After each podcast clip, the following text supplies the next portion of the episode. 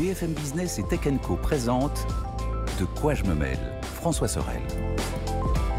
Et un grand bonjour à toutes et à tous. Merci de nous retrouver, merci d'être là et merci d'écouter De quoi je me mail, de regarder De quoi je me mail, votre rendez-vous dédié à la tech sur BFM Business le week-end, sur la chaîne Tech Co, dorénavant sur les box opérateurs et puis bien sûr en audio. Euh, au menu de ce De quoi je me mail, comme d'habitude, pendant un peu moins d'une heure, on va débriefer l'actualité avec nos experts qui vont me rejoindre dans un instant. Merci d'être avec nous et bienvenue à vous tous et à vous tous.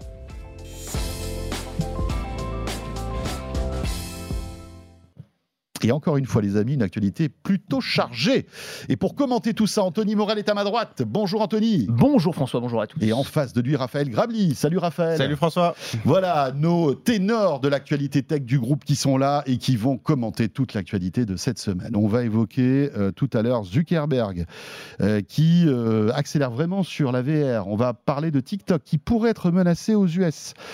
Bouygues qui lance une box 5G, mais pour débuter, voilà, dans quelques semaines, ce sera le grand rendez-vous d'Apple. Vous le savez, mi-septembre en général, la keynote, hein, Raphaël, Anthony, on suit ça forcément. Alors, parfois avec un peu de lassitude, parfois avec un peu de déception, mais malgré tout, c'est un rendez-vous important.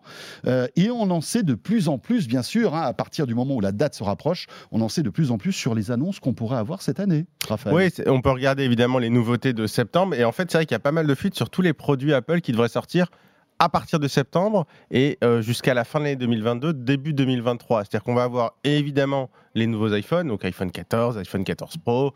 Euh, alors, pas d'iPhone 14 mini a priori, hein, la gamme mini devrait euh, sauter un peu dommage. J'adorais la gamme mini, mais bon, a priori, Apple mise plutôt sur le grand format. ça, prouve en tout cas que ce format est un échec pour Apple. Parce bah, que s'il l'arrête, ça veut dire que les ventes, les ventes ne sont pas Après un échec chez Apple, euh, c'est un succès pour beaucoup d'autres. mais, par rapport, par rapport au volume, ils jugent que maintenir des lignes de production et un environnement marketing et une commercialisation, euh, c'est pas suffisamment rentable. Donc c'est vrai qu'a priori, euh, les gens veulent majoritairement des, des, grands écrans. Hein. Aujourd'hui, tous les smartphones sont grands.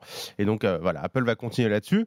Euh, alors, juste un truc sur les iPhones, ce qui est intéressant, c'est que vous avez vu que visiblement on parle d'une iPhone, d'un 14 Max, et alors qu'avant c'était que les Pro Max qui étaient grands.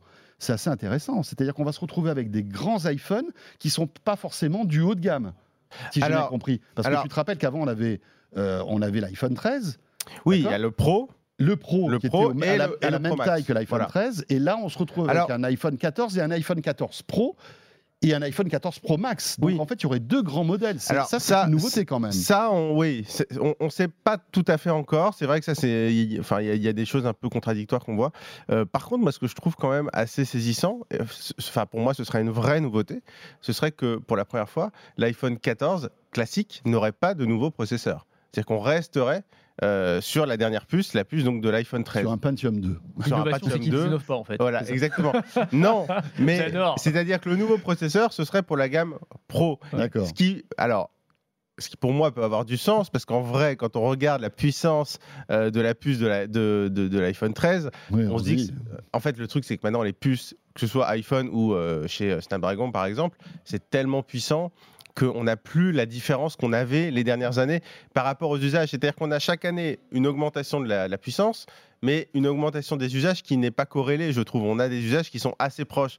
Et donc finalement, euh, pour Apple, ça permet évidemment de hmm. se grappiller un petit peu de marge supplémentaire parce que on va pas se faire d'illusions, le prix de l'iPhone 14 euh, sera pas inférieur au prix euh, de l'iPhone 13 et peut-être aussi quand même hein, qu'est-ce que tu veux? Oui, il y a l'inflation voilà. Bien sûr. Et, peut-être aussi quand même de faire face à une pénurie de composants, c'est-à-dire que peut-être alors ça on, je le dis pas avec certitude mais il est quand même possible que ce soit plus, compliqué bah, d'avoir le, le, le, nouvel, le nouveau processeur en quantité parce que il faut quand même se rappeler que l'iPhone 14 ce sera l'iPhone le plus vendu. Donc c'est-à-dire que c'est là où on aura le plus gros volume à avoir. Hmm. Donc forcément, euh, la question de la pénurie de composants se, joue d'autant plus euh, sur cet iPhone 14. Donc ça, ce serait la, une évolution. Et après, euh, peut-être ce qu'on voit d'ailleurs à l'écran, la fin, encore une fois, pour les pros, de l'encoche, c'est-à-dire avec plutôt un poinçon, quelque chose de plus petit.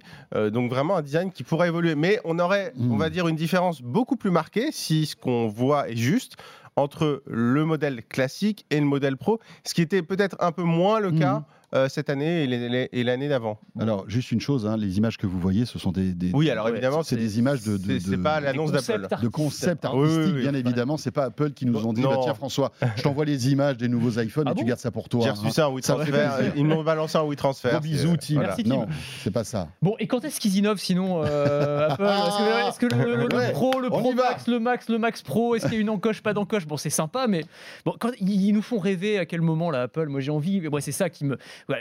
Mais en même temps, enfin, quel smartphone, quel fabricant de smartphone fait rêver aujourd'hui, arrive à faire rêver? Écoute, moi quand je vois, tu vois, les derniers, euh, par exemple, tiens, celui qu'on a testé il y a pas longtemps, là, le Oppo euh, déroulable comme un store. Ça, c'est un truc pour moi. Voilà. Ah oui, ça, tu vois, tu as un effet. Ah non, mais moi je parle de faire rêver pour le pour le grand public, enfin, je veux dire, disponible en masse, quoi. Ouais, bah non, mais alors, en tout cas, je pense que il est l'heure là de nous, de nous trouver un truc qui sorte du on a amélioré le processeur, on a amélioré l'appareil photo et je dis pas c'est une marque incroyable, ils font des téléphones incroyables, il y, a, rien à dire là-dessus mais voilà le petit truc qui fasse que là ouais, là je suis vraiment bluffé. J'ai un écran qui se plie en trois, qui se tord comme un store. Euh, j'ai une batterie euh, qui dure 15 jours. Tu vois, enfin des trucs vraiment euh, sur lesquels il peut y avoir un, un, un, vrai tu marqueur, sont un, peu frileux, Apple, justement, dans l'innovation. Non, mais après, je dis pas. Franchement, après, c'est les changements forcément maintenant ils se font de manière itérative, c'est-à-dire que tu peux pas, peux pas réinventer la roue tous les ans. Mais là, je trouve que ça fait quelques années qu'ils n'ont pas réinventé la roue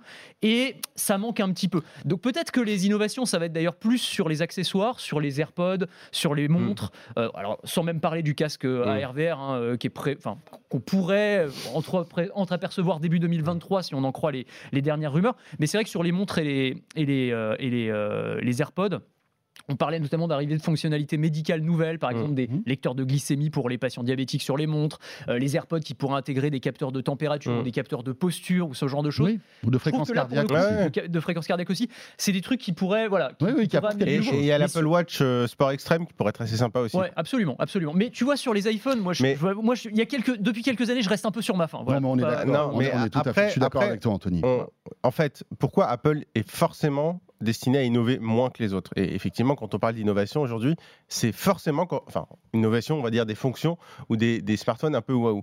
Pourquoi est-ce qu'on parle forcément des marques chinoises? Bah, Parce que les marques chinoises, elles ont une logique de on va dire, de lancement de, de, produits et de séries de smartphones, mais de petites séries. C'est-à-dire qu'elles lancent une série de smartphones, ça marche, tant mieux, ça marche pas, au revoir. Et elles peuvent se permettre, je veux dire, quand on regarde le nombre de références de Xiaomi, euh, de Oppo, de Huawei en Chine, euh, enfin ou de Vivo, enfin, je veux dire, il y a, je sais pas combien de centaines de références, c'est monumental. Et ils peuvent, entre guillemets, s'éclater. Ils peuvent se permettre de faire ça.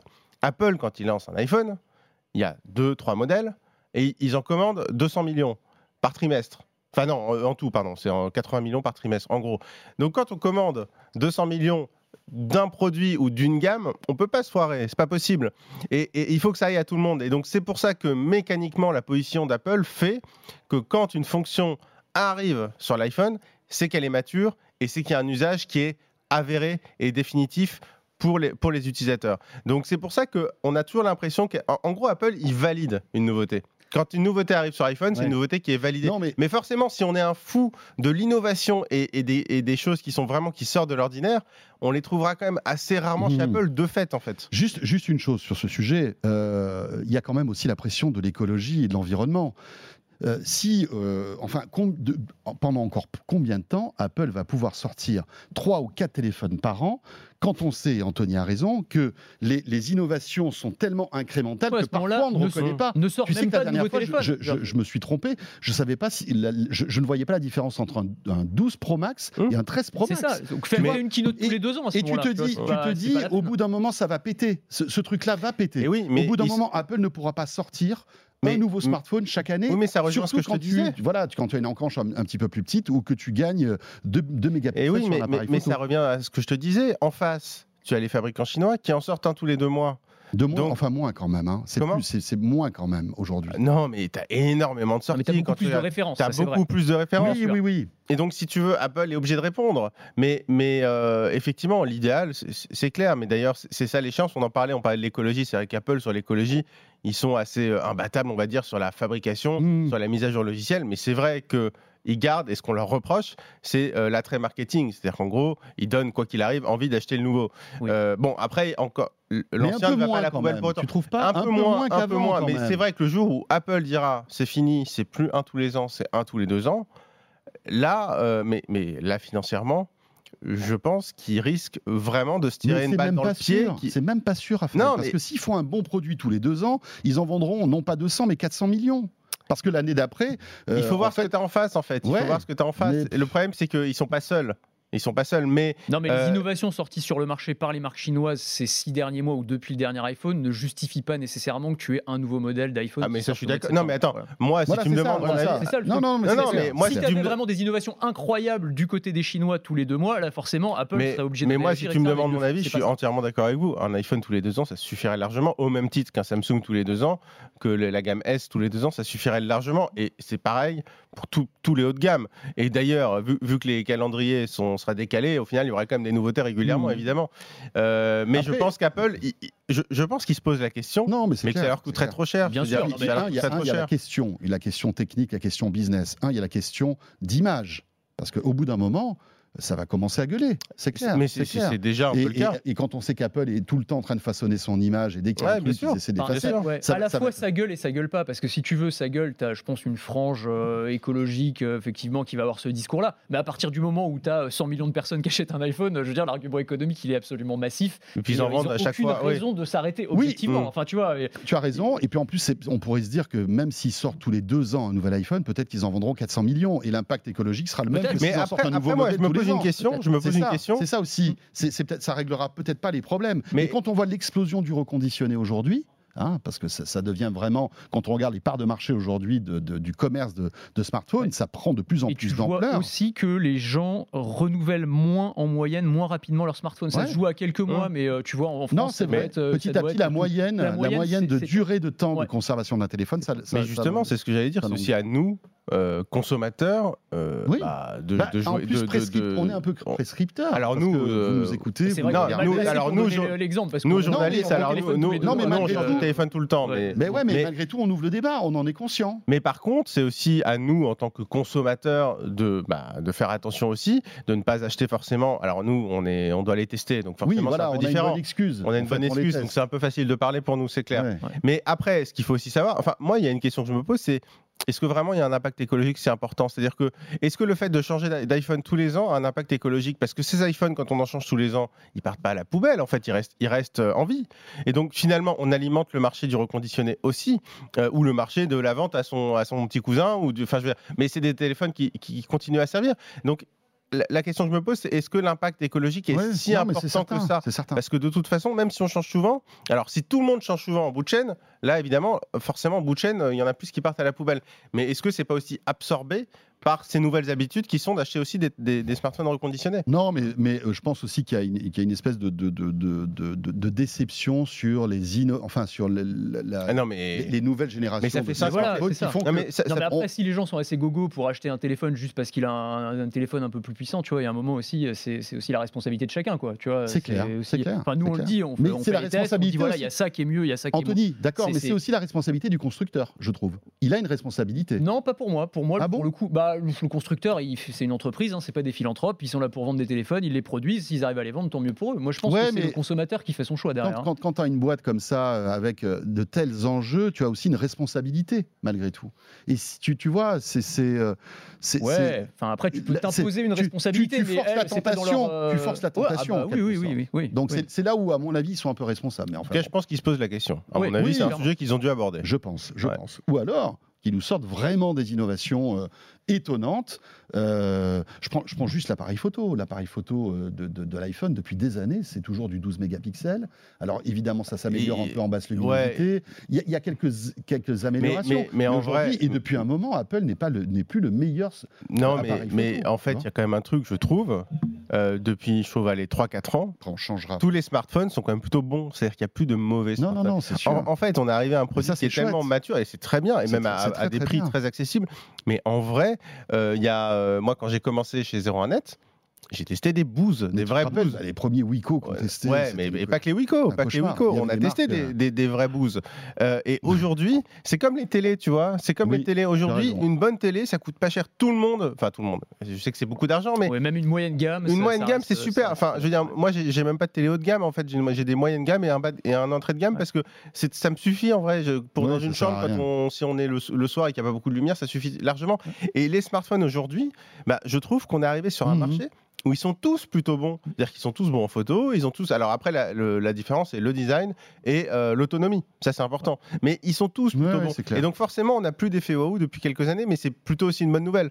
Premier iPhone commercialisé il y a 15 ans, jour pour jour. jour, jour 29 exact. ouais, c'est vrai. C'est dingue. Bon, aux États-Unis. Aux États-Unis. Nous, 15 euh, ans, ça paraît, euh, ça paraît loin, mais c'est hier aussi, finalement. C'est dingue. En 15 ans, comme, comme Apple a complètement. Sans 3G, sans MMS. Sans 3G, sans MMS. Sans copier-coller. Sans copier-coller. juste, alors bon, ça fait un moment qu'on parle de ce truc-là, mais je voulais juste une petite histoire. Je ne sais pas si je vous l'avais raconté, mais euh, avec mon, camarade Jérôme, euh, donc en 2007, on part à New York pour euh, je sais plus quelle raison, mais je crois que c'était pour un voyage de presse HP. On arrive là-bas et en fait, on était au voyage de presse HP. Je peux le dire maintenant, mais en fait, HP, on s'en foutait un petit peu. C'était pour aller à l'Apple Store, euh, à l'Apple Store à New York pour faire la queue, la queue et acheter le premier iPhone. Et on l'avait ramené ce truc-là, mm. mais on était les rois du monde, quoi. C'était en septembre, septembre 2007 l'iPhone ne fonctionnait pas en France. Je ne sais pas si vous vous souvenez, mais vous, là, vous, arriviez, vous atterrissiez à Paris. C'est un iPod. Vous le mettiez. Voilà, c'était un iPod. tu pouvez le jailbreaker après, non et... Alors après, il y, avait, il y avait toutes ces histoires de jailbreak. Et alors, la libération, quand vous arriviez à jailbreaker cet iPhone et que vous, puissiez, vous, vous, vous pouviez mettre une puce euh, orange à l'époque, euh, c'était incroyable. Et alors, quand vous sortiez le téléphone comme ça, nonchalamment, là, c'était la classe quand même. Et, pourtant, c'était ah, inutilisable. là. et là, c'était inutilisable parce que c'était de l'Edge, alors qu'on était déjà en 3G en France. Euh, mais, eh bon, voilà, on referme la parenthèse. Tout ça, c'était il y a 15 ans. Et c'est rigolo parce que sur la chaîne YouTube de, de Tech Co, il y, a il y, a encore la vidéo avec Jérôme où on se balade comme des, comme des fous là dans cet Apple Store pour, pour retrouver. Vous aviez fait la même pour l'iPad, il me semble. On avait fait la même pour l'iPad. C'est vrai. On est collector tout ça. Bon, c'est moins. C'est dingue, hein, quand ah même. non, mais c'est des années qui passent comme ça, c'est rigolo. Euh, Dernière petite anecdote concernant l'iPhone. Euh, L'iPhone dans l'eau, euh, ça tient le coup quand même. Bah, c'est pas mal. Et on dit souvent que les, smartphones, les iPhones et les smartphones en général, c'est des petites choses fragiles. Là, euh, preuve du contraire, avec cette histoire assez étonnante, insolite, on va dire, d'un Britannique qui a eu la bonne surprise de retrouver son smartphone, son iPhone perdu dans l'eau euh, dix mois plus tard en état de fonctionnement parfait. Voilà. C'est un autre utilisateur qui, en faisant du canoë, est tombé par hasard sur un iPhone, donc plein de, plein de vases. Il dit Mais qu'est-ce que c'est? Je le ramène à la maison, on verra bien ce qui se passe. Il le met dans du riz, non pas du tout, pas dans du riz. Il le met euh, dans une armoire, il l'aère bien, il, il, essaie de le sécher tant bien que mal. Et il appuie sur le bouton marche arrêt, et là, miracle, le truc se rallume. Il est euh, à la date et à l'heure donc, dix mois plus tôt où euh, il était tombé à l'eau. Incroyable. Avec euh, en capture, en, écran de, veille, bah, la photo du propriétaire il la publie sur les réseaux sociaux en demandant bah, euh, à qui, euh, c'est qui, voilà. Et par, le miracle des réseaux sociaux, il arrive à retrouver son propriétaire qui va donc récupérer dix mois plus tard son iPhone en parfait état de fonctionnement. Et eh Ça aussi, c'est un, une, c'est une, euh, innovation technologique. enfin, l'étanchéité qui est, qui, est, quand même un truc de dingue. Hein. Il, y a, encore 5 ans. alors justement, par contre, j'en profite pour lancer un nouvel appel. C'est un truc que je répète tout le temps. Alors que les vacances arrivent en plus. Alors que les vacances arrivent. Tuto, tuto vacances. Ah, non, non, hyper important. Les smartphones, et ça c'est très bien, toutes les grandes marques maintenant, que ce soit euh, Samsung, euh, Apple et les autres, ont des, proposent des smartphones qui sont certifiés IP67, IP68. En gros, techniquement, ils résistent à une immersion. Alors là, un peu plus, mais sur le papier, à une immersion en gros de 30 minutes à 1 euh, mètre ou 2 de, profondeur. Attention, ils sont résistants à l'eau en cas de chute. Ils sont pas waterproof, ils sont pas étanches. Ça veut dire, et parfois les pubs où les sites peuvent nous laisser penser le contraire. C'est là où il faut faire très attention. D'ailleurs, mmh. euh, Apple a été condamné en Italie pour ça. Il ne faut pas utiliser son smartphone non, sous l'eau, par exemple. Si, si, si, si, tombe en panne à cause de l'eau, il n'est plus garanti. C'est-à-dire que les, marques communiquent là-dessus. On peut penser que du coup, il est garanti. Pas du tout. C'est pas garanti. Donc, il ne faut pas jouer à ça. C'est, ça résistera si ça tombe dans l'eau, mais n'allez pas plonger avec. J'ai reçu, encore moins dans l'eau de mer. J'ai reçu un truc génial que je suis en train de tester. Un, un, caleçon de bain avec une poche étanche pour smartphone. Non, c'est pas vrai. Incroyable. Ils ont gagné un prix au concours Lépine là, récemment notamment. C'est une boîte française qui s'appelle Mouiller le maillot. Et ils ont fait. c'est génial, franchement. Donc tu as un caleçon de bain, petite poche qui se, qui se verrouille. Et bon, bah, a priori, voilà, tu peux mettre ton téléphone dedans. Et, bah, donc c'est vraiment top. super bonne idée. Bah, c'est mieux, mieux, que le laisser sur la plage. Mais je serai Apple, juste pour terminer je, contacterai le gars, j'essaierai de récupérer le téléphone pour voir ce qui s'est passé. Quoi. Il y a peut-être que, je sais pas, il a été en contact avec une roche spéciale hydrophobe ou avec des algues qui l'ont protégé, j'en sais rien, tu vois. C'est quand même très étonant qu'il ait pu tenir 10 mois comme ça sans aucune. Après, euh, on sait pas le modèle, mais, mais c'est vrai que plus. plus ça ressemble à un iPhone 10. Hein. Plus, on avance, plus, on avance, en fait dans la dans l'innovation chez Apple, plus les téléphones sont renforcés et étanches en fait parce qu'ils maîtrisent de mieux en mieux en fait cette cette cette, cette protection. Euh, et puis c'était de l'eau douce. Rappelons-le. Ah oui, oui, c'est un l'eau de mer. dans l'eau de mer, bye bye l'iPhone. Mais ça ressemble à un iPhone 10, je pense, et les iPhone 10, ils étaient déjà IP67. Apple, c'est fait. Bon, on a été un peu long, euh, mais malgré tout, voilà, il y, y, a quand même des trucs à raconter. Amazon, tiens, Anthony. Euh, Amazon qui euh, a eu une drôle d'idée. Alors, cette com de Amazon concernant Alexa est assez étonnante. ouais, Amazon qui veut faire parler les morts. Mais voilà. C'est ça, en toute simplicité. Alors, oui, quand on, dit comme d'Amazon. c'était vraiment dans le transhumanisme. mais alors là, on, on ah une étape. Ah ben là, c'est dans l'au-delà, carrément. Tu vois vraiment. Euh, mais alors, quand on dit comme d'Amazon, en fait, c'est un peu particulier parce qu'ils donnaient, ils avaient leur grande conférence annuelle qui s'appelle la conférence Remars, qui est la conférence où tous les ans, ils présentent leurs innovations les plus dingues c'est pas forcément à destination du grand public, c'est plus euh, pour les ingénieurs, un public de technophiles euh, sur place. Il y, a des, il y a des guest stars qui viennent, ce genre de choses. Et euh, parmi les annonces, celle qui a été la plus remarquée, c'est une nouvelle fonctionnalité sur laquelle ils travaillent pour les assistants vocaux, qui pourrait permettre à Alexa, plutôt que d'avoir la voix générique comme tu as aujourd'hui, d'ultra personnaliser la voix, en gros, de prendre la voix de ton choix et à partir d'un extrait sonore de moins d'une minute, eh bien, de reconstituer cette voix et de pouvoir lui mmh. faire dire absolument n'importe quoi. Donc tu peux avoir, je sais pas, euh, la voix de Kylian Mbappé qui va te faire les résumés de matchs de foot, euh, tu vois, enfin ce genre de truc, ou la voix de ton acteur préféré euh, qui va te raconter une histoire, enfin peu importe. Et là, il se trouve que dans la démo, c'est un petit un gamin qui demande à est-ce que, que mamie pourrait me raconter euh, l'histoire du magicien d'Oz? Mais tu comprends en fait que la mamie est, plus de ce monde, quoi, globalement. Donc en gros, c'est ça. C'est tu peux. bah ouais, mais c'est terrible, mais c'est comme ça. J'ai failli rejoindre la mamie. T'as failli rejoindre la mamie. Est-ce que remarque Pas tout de suite. Raphaël, on a encore besoin de toi. plus d'une minute. c'est pas grave. Tu peux y aller. C'est bon. on pourrait utiliser ta voix. Il y a aucun souci. Tu peux disparaître, Raphaël. C'est bon. Dans, dans, dans, Amazon, tu es déjà dans le cloud. Déjà mais immortalisé. Oui, tu as une, immortalité virtuelle. Et c'est ça en fait le principe. Donc en gros, dans la démo, tu entends la voix de mamie euh, qui raconte euh, l'histoire. Et, donc c'est ça. Donc la techno, le côté impressionnant de la techno, c'est qu'à partir d'un tout petit extrait sonore, on peut reconstituer la voix d'une personne et euh, lui faire dire n'importe quoi. Donc elle peut prendre la voix de, l'assistant vocal. Mais Amazon imagine sérieusement, dit bah oui, ce serait une manière finalement euh, de gagner une immortalité numérique, de, permettre de garder un souvenir virtuel, avoir une sorte de sanctuaire comme ça avec euh, des gens de la famille qui pourraient continuer à interagir avec vous au jour le jour, ce qui peut quand même sembler un peu sinistre, glauque, tout ce que vous voulez. Enfin, toutes les réactions que j'ai lues sur cette, sur cette news étaient, enfin, quasi unanimement négatif. Enfin, vraiment, les gens se disaient, mais qu'est-ce qui leur est passé par la tête? C'est hyper bizarre, surtout de le présenter comme ça. Euh, et c'est vrai que c'est très étonnant, mais, mais, mais Amazon est loin d'être le seul à avoir ces idées d'immortalité numérique. Il y a notamment euh, Microsoft qui a déposé des brevets pour des chatbots numériques, de la même manière. Hein. Donc euh, là, c'est un agent conversationnel qui pourrait s'inspirer des publications d'une personne décédée sur les réseaux sociaux, les SMS qu'elle a envoyés, ce genre de choses, et qui pourrait reproduire son style, c'est-à-dire en utilisant, euh, y compris euh, reproduire son style d'humour, les emojis qu'elle aimait bien utiliser. Et donc tu discutes, voilà, euh, avec sur WhatsApp avec avec ton ami décédé et il va te répondre. Enfin, non mais j'aurais jamais pensé prononcer cette phrase, mais tu, tu vois le truc. Tu vois. Sur WhatsApp non, mais avec ton ami décédé. Ça va, ça va quand même très très loin. des phrases qu'on va garder pour cette année. Oui, best of. Elle est bien. Ouais, c'est pas, mal. C'est pas mal. Non mais c'est assez dingue et en même temps tu vois Comment ça bah, va Moyen. moyen, quoi. non, mais je trouve que ça dit quelque chose quand même des, des velléités. Encore une fois, on parlait de transhumanisme, mais, voilà, ce, ce, délire, ils sont, ils sont, quand même parfois complètement hors sol, là, nos amis de la Silicon Valley.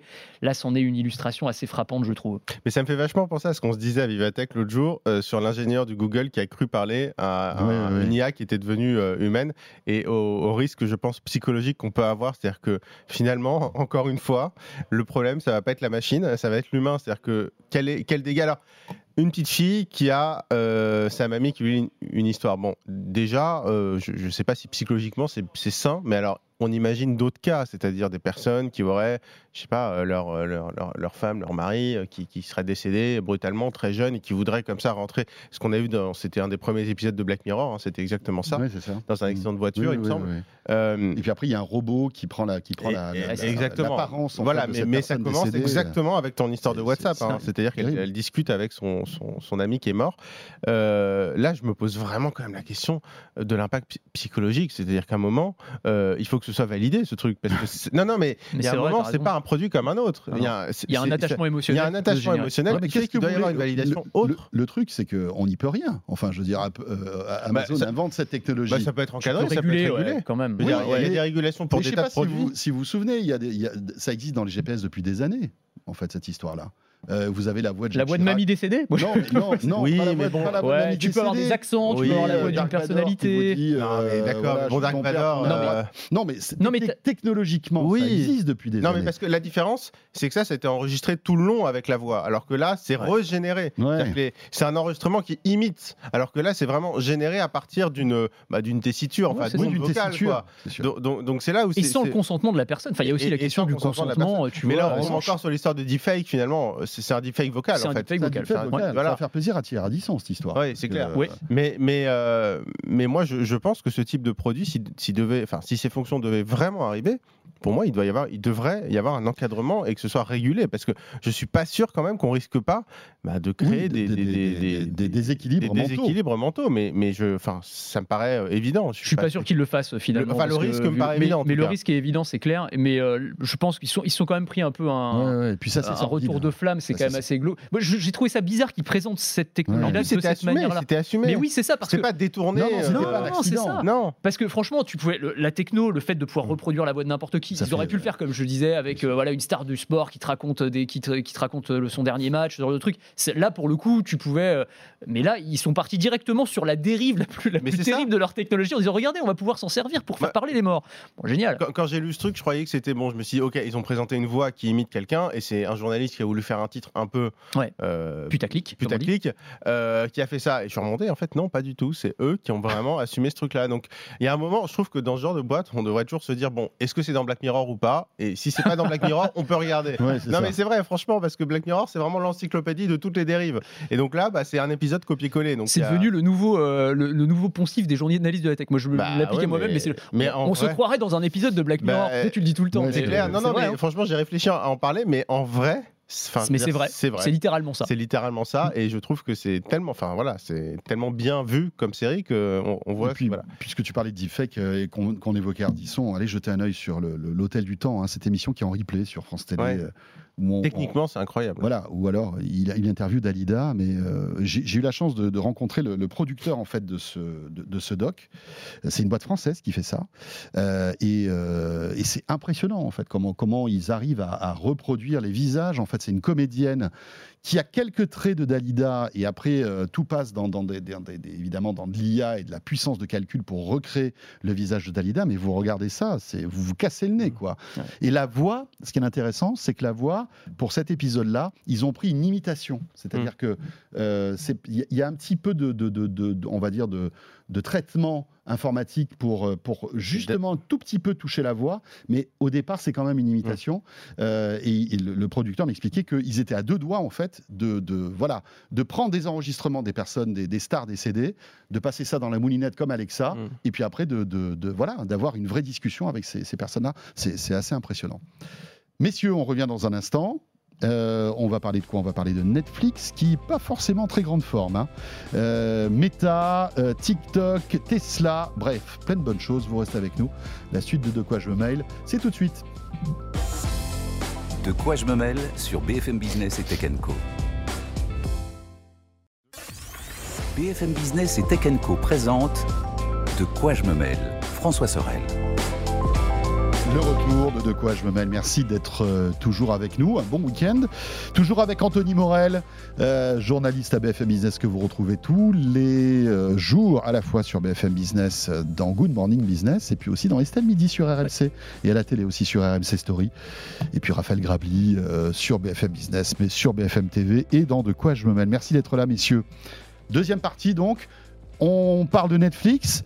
Euh, qui, euh, alors voilà, on, l'évoquait pendant la petite pause Stranger Things, la série préférée d'Anthony en ce moment. Ah, j'aime beaucoup, ouais. moi j'aime beaucoup. Non, mais c'est ah non, mais c'est extraordinaire. Cool, Moi, je pense qu'il y en a beaucoup, de, parmi ceux qui nous écoutent et qui nous regardent, je ne veux pas être le seul, non, parce que toutes les références geeks, technophiles, Donjons et Dragons et compagnie. c'est top. Et puis bon, il y, a, ça, il y a Casa del Papel, alors on aime ou on n'aime pas, mais c'est aussi un énorme succès sur, sur Netflix, ils en ont d'autres, hein. la série coréenne. Bah, Squid Game. Ah, Squid, Game. Il y aura une saison 2. Oui. Euh, voilà, pas tout de suite, hein, je crois. Non, non, non, mais bon, ça, donne envie aussi. Il y a plein de choses qui cartonnent sur, euh, sur Netflix, mais quand on voit la, masse de, de, de, films, de séries produites, on se dit que, euh, bah voilà, il y a peut-être un problème parce que il y, a, y, a, plein de choses qu'on ne voit pas, enfin, qui sont produites par, par, par Netflix et qui ne marchent pas. Et puis surtout, il y a aussi un, un souci, c'est que Netflix commence à perdre des abonnés. On, mm. l'évoquait il y a quelques temps, 200 000. Là, les, prochains résultats financiers de Netflix qui vont être annoncés, euh, on risque d'avoir quelques beaucoup plus que ça. Mm. Hein. Ah, ils, vont, ils vont être regardés, scrutés de très très près, alors sans vouloir euh, mettre la casquette BFM Business comme on le fait parfois, parce que mais, enfin bon, le, titre Netflix a quand même perdu. Bah. Euh, il était à 600 dollars en janvier, il est à 180 dollars aujourd'hui, donc il y a mm. quand même un truc qui va pas. Pour une entreprise de croissance, là, il y a un vrai problème.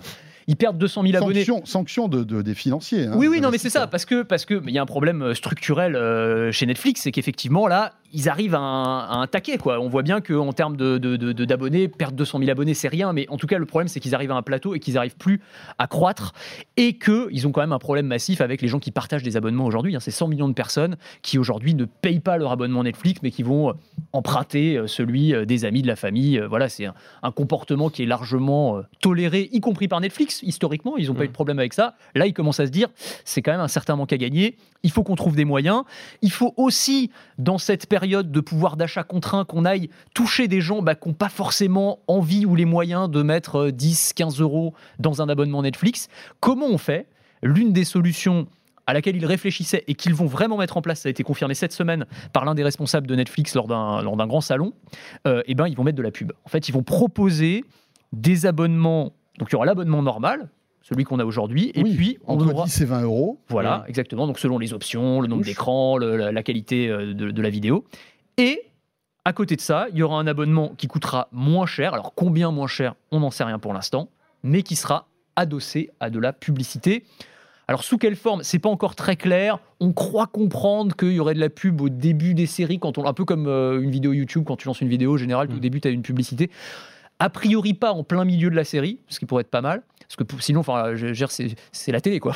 Bah, oui, c'est ça. la télé, et à ce moment-là, tu payes plus. Et à ce moment-là, tu payes plus. Parce qu'il y a plus premium. Non, non, non, non, non. On est d'accord. Non, non, mais bien sûr. Alors après, il pourrait faire des trucs plus intelligents aussi, parce qu'on sait qu'il travaille avec des boîtes. Euh, enfin, il y a beaucoup de boîtes qui font de, de l'intelligence artificielle pour incruster de la publicité de manière intelligente dans les séries. C'est-à-dire, par exemple, tu regardes, je sais pas, une, une série, une, une, film de, course pour, une scène de course-poursuite qui se passe dans les rues.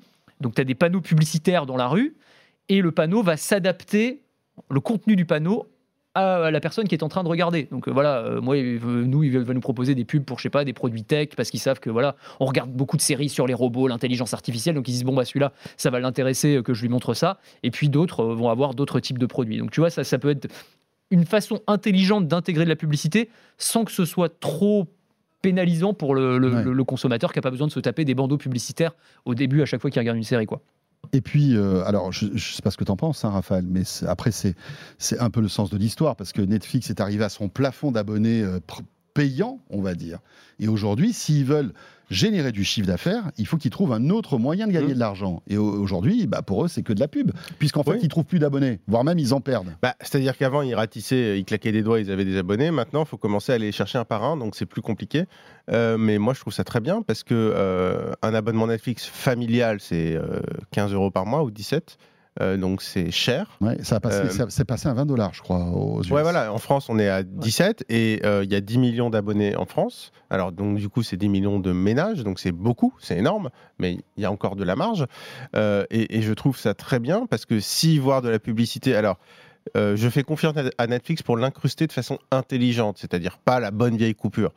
S'ils arrivent à faire ça de façon intelligente et que ça permet derrière de payer 10 euros de moins et d'avoir un abonnement à 5 euros par mois, moi, je trouve ça super euh, parce que ça va permettre quand même à des gens de s'abonner qui ne le peuvent pas aujourd'hui. Et effectivement, s'ils font ça, c'est aussi que dans le même temps, ils vont sûrement aller lutter un peu plus euh, contre les abonnés, euh, les partages de comptes. Parce que mm. sinon, euh, je veux dire, il y a un moment, on ne peut pas dire je veux plus d'abonnets, mais je ne vais pas lutter contre le partage de comptes. Et en même temps, donc la publicité, c'est un peu la solution pour ceux qui partagent les comptes. C'est inexplicable cette, cette, histoire de partage de comptes en fait. Ils ne pourront pas revenir en arrière parce que c'est tellement impopulaire et tellement euh, enfin, voilà, il, se tire une balle dans le pied. C'est compliqué, bah, en fait. C'est un peu comme l'Internet, quand tu dis que c'est gratuit au début, puis après tu dis attendez les gars, il faut payer maintenant. Ouais, alors après, ils ont jamais dit euh, officiellement par, allez-y, partagez vos comptes, faites-vous plaisir. Euh, oui, mais ils étaient plutôt bienveillants sur ce sujet-là, tu vois. Disons qu'ils le toléraient, ils ferment un peu les yeux sur la pratique, mais enfin bon.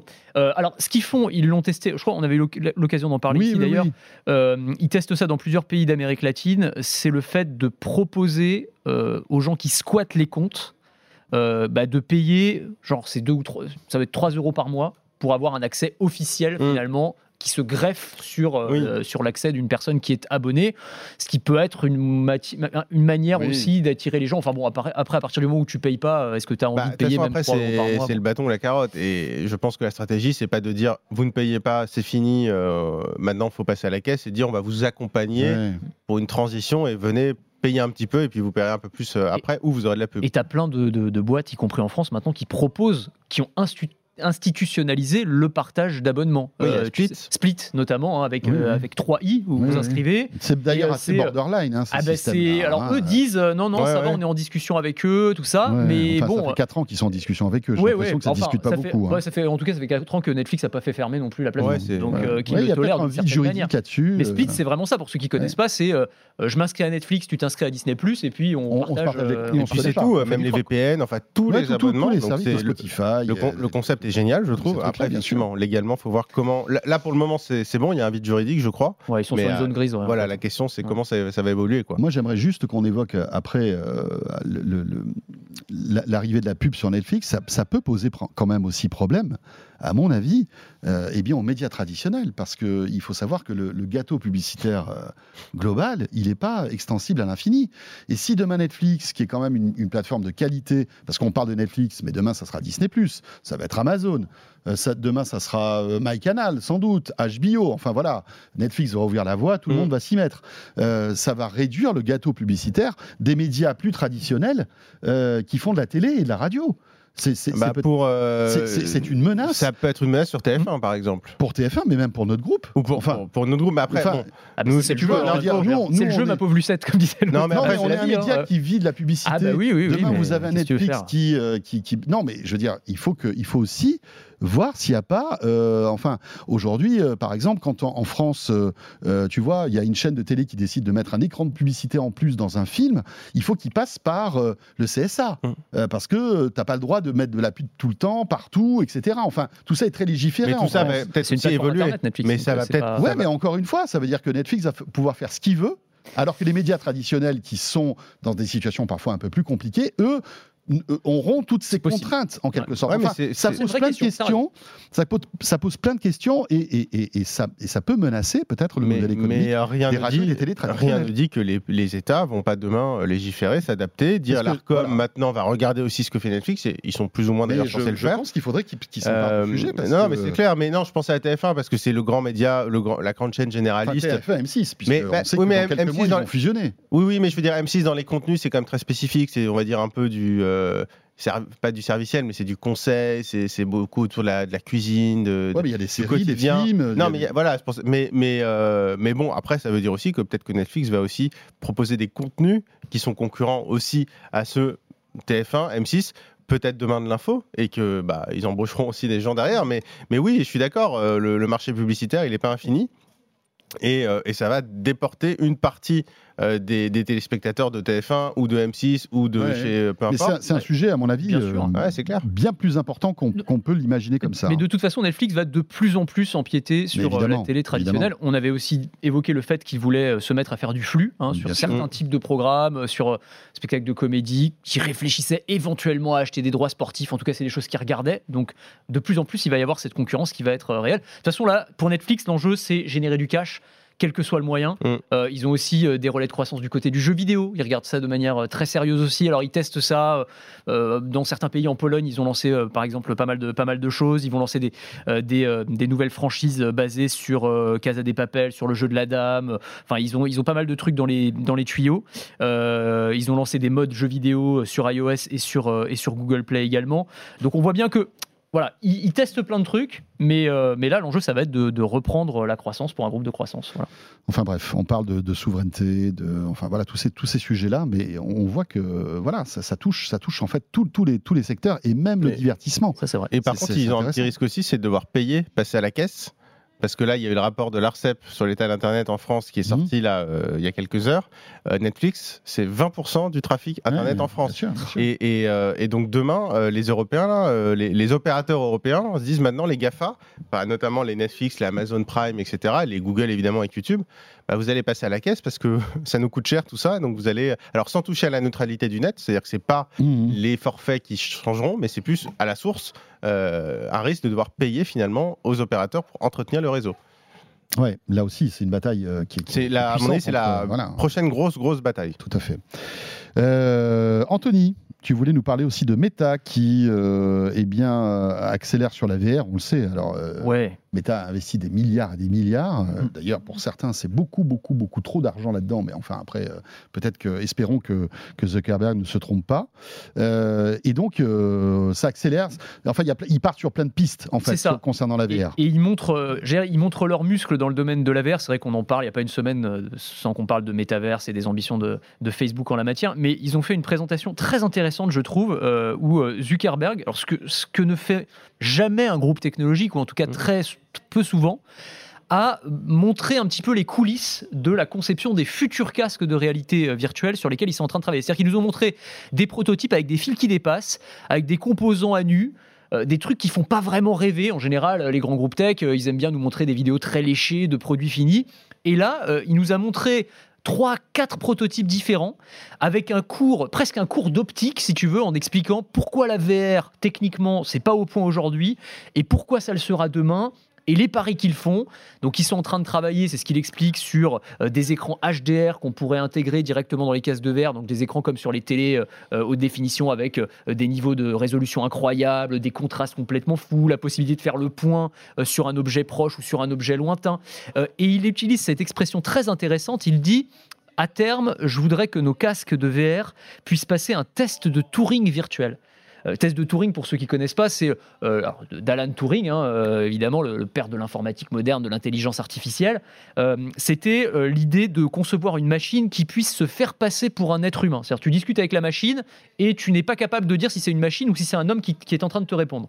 Et en fait, un casque de réalité virtuelle qui passerait ce test de Turing, bah, ce serait un casque qui, lorsque tu le mets, tu peux plus faire la différence entre ce qui est à l'intérieur du casque et le monde réel. On en est très très très très très très loin. Hein. Euh, on se moque assez euh, régulièrement de, du métaverse tel qu'il est montré aujourd'hui par Facebook avec des avatars euh, qu'on croirait tirer des Sims en gros. mais à terme, nous dit-il, avec ces prototypes qu'il nous a montrés, eh bien on pourrait parvenir à, ce, à, cette réussite d'un test de Turing virtuel, ce qui serait une réussite technologique absolument incroyable, même si encore une fois on en est, on en est loin. Mais je trouve que l'exercice auquel il s'est prêté euh, est assez intéressant, assez, assez courageux. Et puis c'est transparent, enfin bon, transparent, il nous montre ce qu'il a envie de nous montrer, mais, mais euh, je trouve que voilà, ça part d'un bon sentiment, effectivement, et euh, on voit qu'il s'investit beaucoup là-dedans, hein, même lui personnellement. il connaît bien ses produits, il a, enfin voilà, c'est un, un, peu le combat de sa vie. Tu sentais que hein. techniquement il était au point et que voilà, il connaissait bien. effectivement, je pense que s'ils ont fait cette vidéo, c'est pour montrer qu'il y a un enjeu financier qui est énorme et qu'ils ils sont à la hauteur des investissements qu'ils sont en train de, de mettre. En gros, c'est voilà la promesse qu'on vous fait, c'est ça, c'est d'aller jusqu'à ce point-là, c'est-à-dire un, moment où on aura des appareils qui seront complètement miniaturisés et qui vous donneront euh, une vision euh, immersive et réaliste telle que vous n'en avez jamais vue. Voilà. Raphaël Ouais, moi je vois ça un peu comme une preuve de petite panique quand même. C'est-à-dire que quand tu fais ça, tu dis aux investisseurs, parce que l'action elle s'est quand même effondrée, parce que justement ils mettent, euh, ils investissent énormément là-dedans, mhm. parce que ils ont énormément de problèmes sur Facebook et Instagram.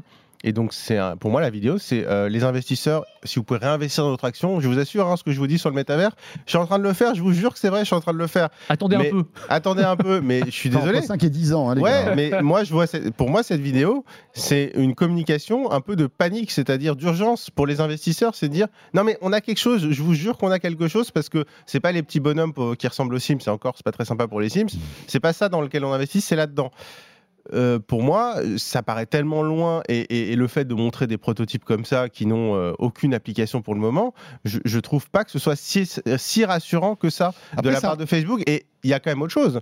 C'est mettons que vraiment ces prototypes soient parfaitement fonctionnels et que dans 5 ans, je suis assez dubitatif, dans 5 ans, il y a un casque de réalité virtuelle qui soit absolument phénoménal. Ok, mais ils n'auront pas du tout fait 20% du boulot, parce que les 90% du boulot, c'est de convaincre les gens de l'utiliser. C'est-à-dire de dire il y a un vrai usage, plus que dans du jeu vidéo, parce que faire un casque VR absolument parfait comme ils veulent le faire, moi je trouve ça génial pour jouer à des jeux vidéo. Ok, c'est clair, mais c'est pas ce qu'ils veulent faire. Eux, leur promesse, leur investissement et leur promesse auprès de leurs investisseurs et auprès de, des. C'est Ready Player One, quoi. C'est Ready ah Player One. Or, il faut pas seulement euh, la machine, il faut derrière les applications et il faut simplement que les gens aient envie de passer leur vie avec un casque collé sur le nez en dehors du jeu vidéo, parce que de la VR sur le jeu vidéo, ça existe déjà. Donc, si leur ambition c'est de perfectionner la VR sur le jeu vidéo. C'est génial et je suis ravi qu'ils dépensent de l'argent pour ça. Et franchement, je serais le premier à en profiter. Euh, mais, mais le problème, c'est que leur promesse, elle est bien plus large que ça. Et, je, trouve que c'est pas si. Paradoxalement, je pense que c'est pas très rassurant. Parce que hmm. ça veut dire qu'ils essaient de montrer à tout prix qu'ils font quelque chose. Mais par contre, ça ne dit rien du vrai succès de leur stratégie, qui est quand même, à la base, il faut quand même le rappeler, le métavers, c'est une communication de crise parce que euh, du côté de Facebook et Instagram, c'est absolument catastrophique. C'est-à-dire qu'ils ont une image qui est absolument catastrophique et euh, ils ont financièrement, ça devient aussi, ils atteignent un cap. Et d'ailleurs, je le redis, mais à Vivatech, ils avaient un stand méta monumental. Euh, il, avait, il y avait que des rien sur, on ne savait pas que Facebook et Instagram existaient, ce qui représente quand même 90% ou 95% de leur Mais moi, je crois que c'est plus qu'un simple coup de com ou coup marketing, etc. Je pense qu'ils y croient réellement. Enfin, je pense que Zuckerberg, il est persuadé. Bah, peut-être qu'encore une fois, on parlait des, des, des, des, transhumanistes hors sol. Peut-être qu'il est dans. Il a peut-être trop regardé Ready Player One et il délire complet. Mais en tout cas, je pense qu'ils y croient. Mais en tout cas, moi, je suis content de voir qu'une boîte comme ça met autant d'argent dans un projet qui paraît un peu fou. Mais oui. Parce que finalement, c'est très bien. Ça, c'est pour, la, mm. pour, le, pour le progrès, c'est quand même génial. On aura des machines, je suis sûr, qui vont être absolument géniales et qui seront vraiment un pas en plus par rapport à ce qui existe actuellement, mais leur promesse, elle est tellement monumentale que même en, réussissant leur pari technique, ils seront très loin encore de réussir leur promesse, d'aller au bout de leur promesse. Il y a un côté, ça suffit pas. Euh, Enfin, il y a un côté, moi je trouve assez, euh, assez fort quand même, hein, de, de, ce courage de se lancer dans ce truc-là. Ah oui, oui moi, je, euh, suis d'accord avec ça. voilà, en fait, il récoltera ce qu'il est en train de semer dans 10 ans, pas mhm. avant. Euh, là, c'est un vrai pari industriel. C'est un vrai pari industriel. Et c'est là, tu mises tout sur le noir. C'est attends que la roue s'arrête. Tout. Après, bon, enfin, je veux dire. C'est 10 milliards par an. C'est 10 milliards par. C'est énorme. C'est énorme. Mais si ça marche pas, disons que c'est. Si ça marche pas, je pense que Zuckerberg il part. Oui, honnêtement. Hein. bien sûr. Le problème, si tu veux, c'est qu'ils ont, ils ont lancé le projet à un moment où Facebook financièrement était très solide. C'était au, top de la, ce qu'on pourrait je ne sais pas si on peut parler de bulle, mais en tout cas, voilà, euh, euh, jusqu'à la fin de l'année dernière, globalement, les groupes tech, c'était, c'était la folie. Et puis euh, là, ça commence à serrer le kiki un peu au niveau financier. On voit bien, les résultats sont moins bons. Et d'ailleurs, parce qu'il a fait cette présentation-là très bien, mais à côté de ça, c'est un peu contradictoire avec les annonces qui ont été faites par Meta par ailleurs, qui est qu'on va quand même geler un certain nombre de projets. Il y a je crois pas qu'il y a eu des licenciements, mais en tout cas un gel des embauches mmh. dans les divisions liées à la réalité virtuelle et à la réalité augmentée. Donc on voit que concrètement, c'est quand même compliqué. C'est-à-dire qu'ils crachent de l'argent euh, dans, cette division-là, mais enfin, ils peuvent pas non plus, ils n'ont pas des fonds illimités. Ce qui était peut-être le cas il y a encore quelques mois. Là, aujourd'hui, c'est plus compliqué parce que bah, y a la partie euh, réseaux sociaux qui fonctionne euh, beaucoup moins bien. D'où après, après tous ces tous ces lieutenants qui s'en vont. Mais ça, c'est un autre mm. débat. Hein, voilà. tiens, un mot sur TikTok parce que là aussi c'est une news qui est tombée cette semaine. TikTok est un peu, encore une fois, dans le collimateur de certains, euh, on va dire, euh, comment, comment régulateurs, américains. Et TikTok pourrait être menacé. Alors, il faut pas, euh, il, faut pas, il faut pas dramatiser et noircir le trait, mais quand même, qu'est-ce qui se passe en fait, Anthony? C'est aux États-Unis. Alors, je suis en train de chercher sur mon smartphone, pardon, c'est pas très poli, mais c'était pour avoir la citation exacte de ce commissaire de la FCC. Donc, la FCC, c'est le gendarme américain des télécoms. Hein. C'est un peu l'ARCEP. Euh, voilà. Exactement. Euh, et qui, alors, a, lancé une charge très violente contre TikTok. Alors, il faut préciser que c'est un commissaire, ils sont quatre, donc ça n'engage pas la FCC, mais enfin, ça montre quand même qu'il y a une pression qui est en train de monter pour faire interdire TikTok. Lui demande l'interdiction pure et simple de TikTok sur les boutiques d'applications de Google et d'Apple. Donc il s'adresse à Tim Cook et Sundar Pichai, il leur a envoyé une, une, lettre. Et donc je le cite, TikTok est un loup déguisé en agneau, ce n'est pas juste une application pour partager des vidéos amusantes, c'est un outil de surveillance sophistiqué, un risque inacceptable pour notre sécurité nationale. En gros, on accuse TikTok d'être un outil d'espionnage au service de Pékin. Alors notamment sur la base d'articles de presse qui sont parus aux États-Unis et d'articles de chercheurs euh, qui montrent des trucs, c'est vrai, assez effroyables sur le fait que TikTok récolterait, siphonnerait en gros toutes les données des utilisateurs américains et les, renvoie, les renverrait vers la Chine. Et y compris des trucs comme, ce qu'on pourrait se dire, bon, les données, qu'est-ce que c'est les données? C'est par exemple des traces du visage euh, traces biométriques qui sont réutilisées ensuite pour concevoir des systèmes de reconnaissance faciale par d'autres mmh. entreprises que TikTok. Donc là, tu te dis, sans demander l'autorisation à personne, c'est vrai que ça peut être euh, problématique. si c'est avéré, encore une fois, hein, parce que c'est des informations de presse, et euh, on sait qu'il y a eu aussi des pressions pour que euh, la presse américaine dénigre TikTok, notamment financée par Facebook. Enfin, il y a plein d'histoires autour de ça. Mais en tout cas, ce qui est clair, c'est que là, il y a une pression qui est en train de monter autour de TikTok. Alors, est-ce qu'ils seront interdits purement et simplement sur les, sur les smartphones? iOS et Android, ça ferait bien les affaires de, de Mark Zuckerberg. Mm. Euh, euh, Apple et Google doivent donner une réponse d'ici le, 8 juillet voilà, à cette, à cette euh, bah, C'est ce que voulait Trump. Là-dessus, c'était bon. Il avait identifié, alors c'était évidemment très politique, mais il a identifié un problème qui est réel, c'est le transfert des données en Chine. Et il y a quand même deux éléments qui sont très concrets. Un, TikTok transfère des données qui viennent des utilisateurs occidentaux vers la Chine. Alors, ils ont dit on essaie de minimiser, etc. Moi, du coup, à la suite de l'article, j'ai envoyé euh, une question à TikTok. J'aurais dit est-ce que vous vous engagez euh, à ne pas transférer de données de Français en Chine? Ils, m'ont dit non, ils ne sont pas engagés à ça. Ils disent on minimise, il n'y a pas trop de monde qui regarde, etc. En gros, mais ils n'ont pas, pas voulu me dire non, on ne transfère pas. Donc, ils transfèrent des données de Français, par exemple, en Chine. Ensuite, autre élément important, tous les acteurs de la tech en Chine ont signé une sorte d'accord pour œuvrer dans l'intérêt du Parti communiste chinois. Il y a une sorte d'alliance. Tout à fait. Et puis si tu la signes pas, euh, tu, fini. Tu pars en vacances donc, pendant trois mois, on sait donc pas où. on a une entreprise quand même, il faut quand même le rappeler. Voilà. Tu reviens, t'es es bien. Es bien. tu dis que le Xi Jinping est génial. Tu, voilà, c'est ça. Et tu le penses en plus. Donc on a quand même deux éléments. Un, TikTok transfère des données d'utilisateurs occidentaux et français en Chine. Deux, TikTok doit matériellement et obligatoirement œuvrer dans l'intérêt du Parti communiste chinois. Donc une fois qu'on a ces deux informations, on peut quand même se demander s'il n'y a pas des mesures à prendre contre TikTok. Donc ça, c'est des faits. Après, est-ce que euh, tant d'informations que ça sont transférées en Chine Est-ce que toutes les informations sont transférées en Chine? On ne le sait pas. Euh, on ne le saura pas. Alors TikTok s'engage à stocker plus euh, en Irlande, en Europe, aussi aux États-Unis mais il y a quand même un faisceau d'éléments qui pose clairement problème. évidemment, c'est dans l'intérêt total des Américains, c'est dans l'intérêt total de Facebook. Ça n'enlève pas que les questions sont réelles.